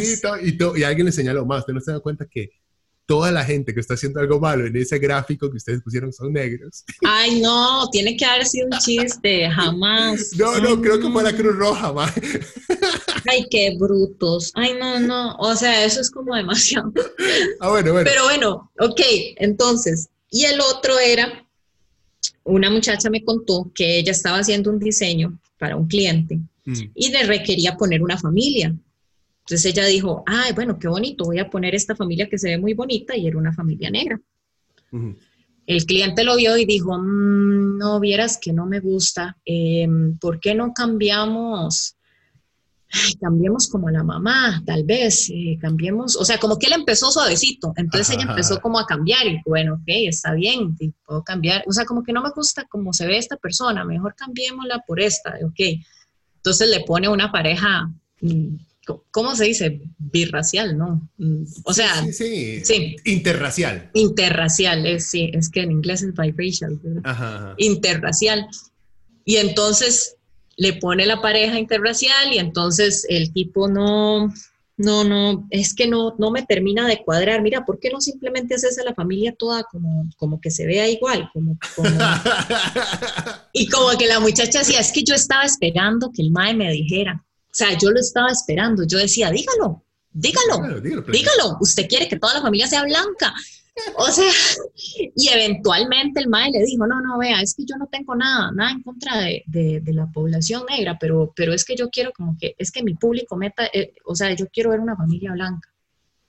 Y se lo dijo, y cambiaron la familia, porque él, se hace lo que el cliente pide. Entonces, a ese nivel llegamos también de racismo, pero no nos gusta hablar de eso y, eso no lo consideran racismo. O sea, e, e, es mi público meta, es que mi público meta no es ese. Ya, ya ahí te tapé el racismo. Sí, no, y también usan mucho el, vea, yo no soy racista, pero qué asco me dan los negros. You know, what the fuck? no, yo no soy racista, pero no me gustan. Exacto. ¿Qué? Eh, está, por lo menos decir, di, yo soy racista, no sé ok, por lo menos se puede rescatar que sos una persona honesta. O sea, al menos estás reconociendo tu error. Sí, sos un racista, pero por lo menos uno no puede decir que el más es un mentiroso. El primer paso es reconocerlo. Pero si usted ni siquiera puede reconocerlo, estamos lejos de avanzar. Sí, o sea, hemos tirado muchos ejemplos de negros, pero es lo mismo con, sí, no, eso pasaba también con los nicaragüenses, o sea, porque decían, no, es que si yo pongo una persona muy morenita, como que la gente no lo asocia contigo. Entonces, entonces no, porque el es que aquí son blancos. Es más blanco. Exacto, entonces, el blanco. Ajá, entonces yo decía, wow, amiga. Pero digo, obviamente era un estudio, entonces yo no podía como ponerme a debatir ahí con la persona, ¿verdad? Yo nada más apuntaba. Es que se la, calladita apuntando, calladita apuntando. Porque las, e, esa, es, esa es la mentalidad supremacista blanca, que cree que las nacionalidades están asociadas al color. Ah, con una compañera en la U que dijo que, que el profe preguntó por qué los centroamericanos no nos querían. Y la madre dijo que porque éramos blancos y ellos eran unos indios. O sea, quote verídico de una estudiante de la U Latina de publicidad.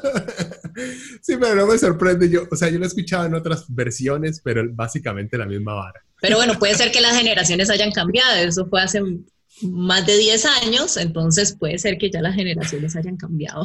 Bueno, eh, bueno, los dejamos con tantas historias racistas, hijas de puta, que puedan haber escuchado. sí, lo eh, siento, lo siento, la torné como demasiado oscura la conversación, pero bueno, es un no, día oscuro. No, y pasó de agarrar carayos, tirarlos contra piedras a comentarios estúpidos de agencias de publicidad. Yo creo que más bien. Bueno, sí, más bien, creo que lo pusimos más light, sí. Exacto, o sea, terminamos light. La hicimos más light, sí. O sea, en, generales cuentas, gente, generales cuentas, what the fuck. En resumidas cuentas, eh, 12 de octubre, me cago en España. Este, lean su historia. Más, leanse el diario de Cristóbal Colón si lo pueden encontrar en línea. Este, para que vean la clase de monstruo hijo de puta que era. Eh, para que se le quite todo tipo de respeto a un cretino oportunista, ladrón, violador y pedófilo. Uh a leer este... Cocorí con los, con los lentes de, del contexto y, sí, no, con, lo que hemos todo hablado. Dele vuelta, dele vuelta a los, a los contextos. O sea, quítele que Cocorí es negro y ponga que Cocorí es un tico y ponga que la niñita blanca, como le digo yo, es una china o es una niña nica. Eh, y léalo así, con, eh, bajo ese contexto, a ver si usted como tico no se insulta que lo estén tratando como un mono o como un animal. Digo yo. Este, pues sí, gente, es 12 de octubre. Este, y ya aquí no es feriado, yo tengo que bretear.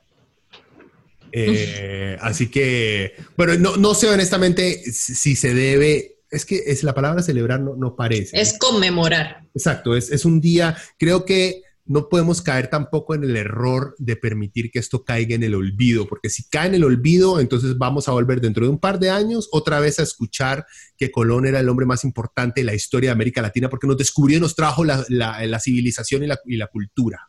La cultura, porque hay gente que dice eso, nos trajo la cultura. Eh, entonces, no nos olvidemos del 12 de octubre. Porque que caiga en el olvido es que caiga otra vez en las manos de nuestras élites blancas que quieren recordar a la madre patria. y bueno, Mopet, este, y cruzando los dedos para que el gatillo lo logre. Que es blanco, por cierto. Pues puta, gato blanco. Un gato blanco privilegiado. Sí, man, en cambio mi gato gris que anda por aquí, gordo y chiquitillo. Es un macho blanco. Ajá, ajá. Privilegiado. La mía, es gris, gordilla, chiquitilla. Creo que es miope la madre y todo. Pobrecilla. Oh. Greta. Pero sí. Bueno, fue un placer. Este, si tienen comentarios o algo así, gente, ya saben, para eso están las barras de comentarios. Eh, nos escuchamos la próxima semana. Despides, Mae. Chao. Chao.